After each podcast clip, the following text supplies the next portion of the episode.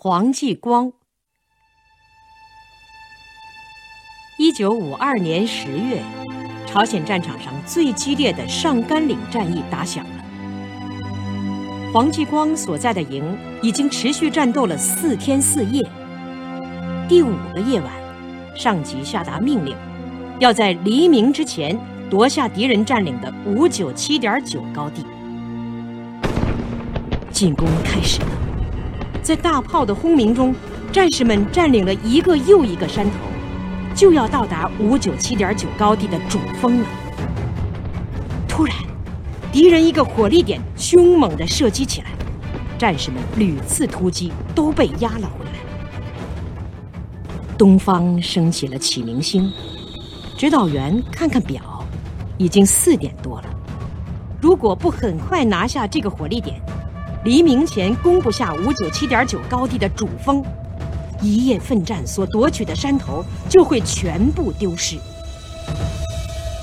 黄继光愤怒地注视着敌人的火力点，忽然转过身来，坚定地对指导员说：“指导员，请把任务交给我。”指导员紧握着黄继光的手说：“好，我相信你一定能完成这个光荣而艰巨的任务。”黄继光充满了信心和力量，喊了一声：“让祖国人民听我们胜利的消息吧！”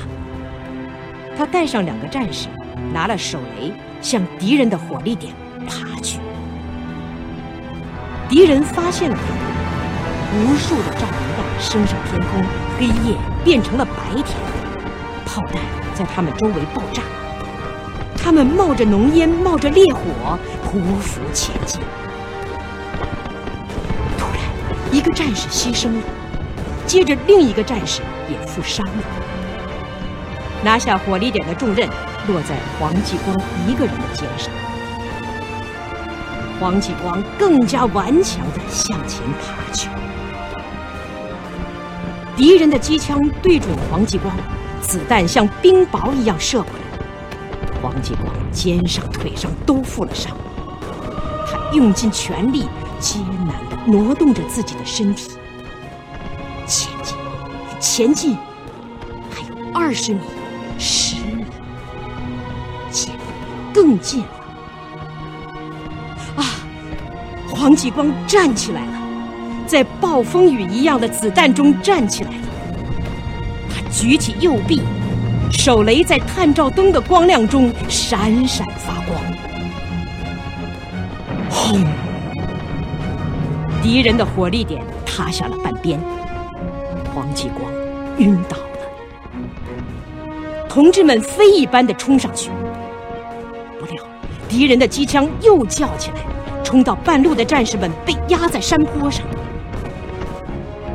黄继光睁开了眼睛，他身负七处重伤，已经没有一件武器。天快亮了，规定的时间马上到。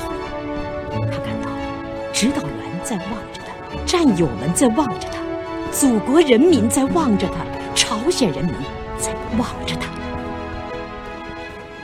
黄继光又站起来了，他张开双臂，向喷射着火舌的火力点猛扑上去，用自己的胸膛堵住了敌人的枪口。冲啊！为黄继光报仇！惊天动地的喊声沸腾起来，战士们像海涛一样冲向敌人，占领了五九七点九高地。